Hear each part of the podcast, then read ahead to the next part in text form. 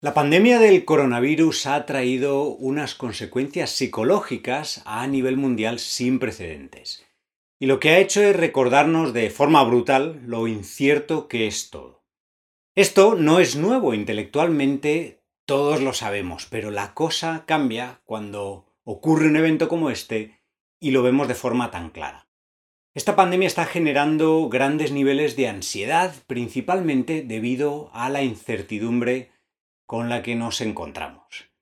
Y en esta sesión te contamos qué podemos hacer para superar el estrés, el miedo y la ansiedad y te explicamos prácticas específicas no solo para combatir sus efectos psicológicos negativos, sino también para cambiar la perspectiva y poder desbloquearnos, poder ver y aprovechar las oportunidades que hay incluso en los momentos más difíciles.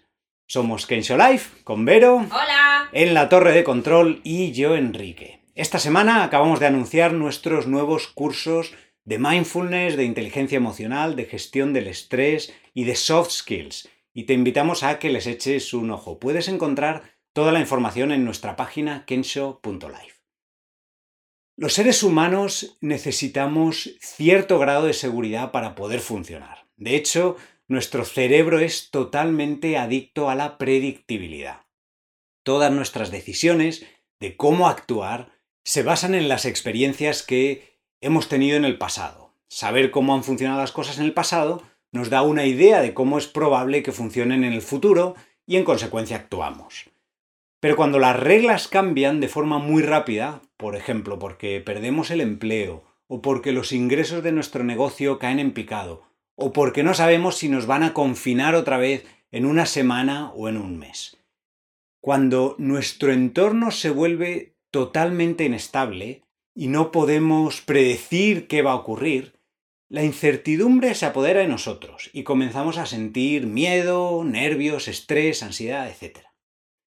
Y como además tenemos esa tendencia a dar más importancia a los eventos negativos, de pronto solo podemos ver grandes amenazas delante nuestro anticipamos la peor situación posible y nos la creemos. Y esto es normal, es como está diseñado el cerebro para mantenernos vivos, pero no hace que nuestra vida sea más feliz. La reacción normal cuando sentimos emociones incómodas y desagradables como la incertidumbre es de rechazo. Nuestro cuerpo nos da todas las señales correctas para que hagamos algo, lo que sea, para que esa sensación desaparezca.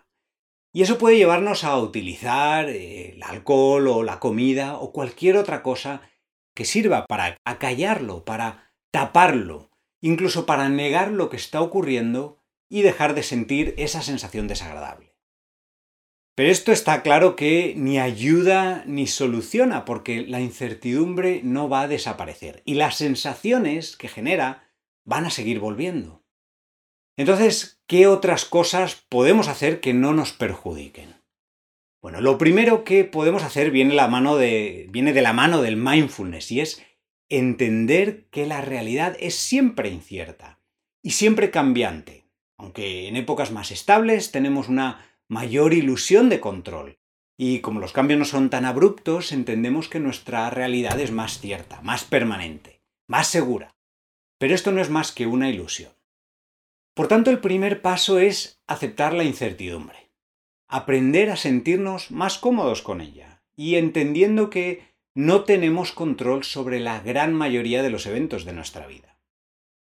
El abrirnos a esta idea y a las sensaciones desagradables que trae consigo va en contra de nuestra intuición y nuestro cuerpo, nuestra mente se van a resistir pero es la única manera de integrar la incertidumbre en nuestra vida sin que nos atrape. Y la práctica de mindfulness nos ayuda a interrumpir los procesos automáticos de la ansiedad, del miedo que se generan.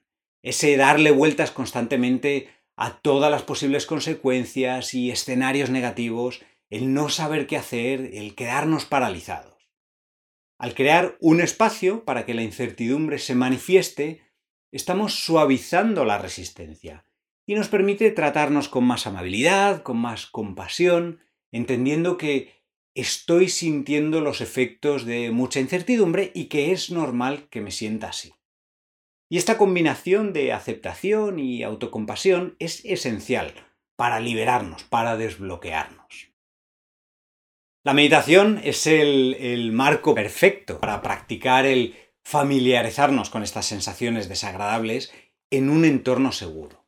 El poder investigar y abrirnos a lo que ocurre es clave para poder gestionar la ansiedad y el miedo cuando lo sentimos en nuestro día a día.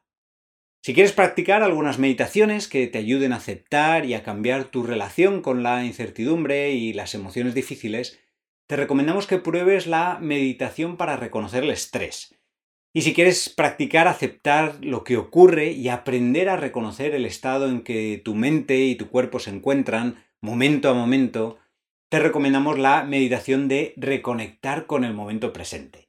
Te dejamos enlaces eh, a ellas en la descripción. En segundo lugar, al aceptar la incertidumbre y dejar de pelearnos con ella, adquirimos más capacidad para cambiar nuestra relación y nuestra percepción sobre ella, de forma que podemos ver más posibilidades y desarrollar una actitud de interés, de adaptabilidad. Y de esta manera vamos a ser eh, capaces de ver las oportunidades que hay en lugar de solo las amenazas. De forma práctica, en lugar de quedarnos pensando y lamentando lo mal que están las cosas, lo difícil que es nuestra situación, podemos reorientar nuestro enfoque y nuestra energía hacia aquellas cosas sobre las que sí tenemos control. Por ejemplo, si has perdido el trabajo o si tus ingresos han caído, aún tienes control para ponerte a buscar trabajo, o para enviar currículums, o para ver cómo adaptar tu negocio a la nueva situación. Porque no puedes controlar que el virus se expanda, ni que la economía caiga en picado, pero sí puedes ponerte a buscar opciones y ver cómo sacar lo mejor de la situación que te ha tocado. Al hacer este cambio de foco, pasas de la inefectividad de la preocupación constante, de la rumiación, a una mentalidad de crecimiento y de resolución de problemas. Y en tercer lugar, aunque aceptemos y cambiemos nuestra perspectiva sobre la situación, es probable que los sentimientos de estrés y de ansiedad vuelvan e incluso que a veces nos sobrepasen. Por eso es importante incorporar prácticas que nos ayuden a calmar y a relajar el cuerpo y la mente, y así poder regular y gestionar estos niveles de estrés, que no se vayan acumulando. A nivel práctico hay multitud de cosas que se pueden hacer, desde ejercicio físico o salir a pasear o mantenerse en contacto con familiares y amigos, especialmente con aquellas personas con las que tenemos confianza para expresar cómo nos sentimos. Eh, o también dedicar tiempo a hobbies y aficiones. O, por supuesto, hacer meditaciones que nos ayuden a relajarnos, como pueden ser la de la respiración o del escaneo del cuerpo. En nuestro ciclo de mindfulness en tiempos de crisis podéis encontrar una charla y una meditación para gestionar el estrés. Y también os dejamos el enlace en la descripción. Y eso es todo por hoy. Si esta sesión de espacio mindfulness te ha resultado útil y crees que puede beneficiar a otras personas, no dudes en compartirla. Y hasta el próximo taller, cuidaros mucho y nos vemos pronto. Hasta luego. Adiós.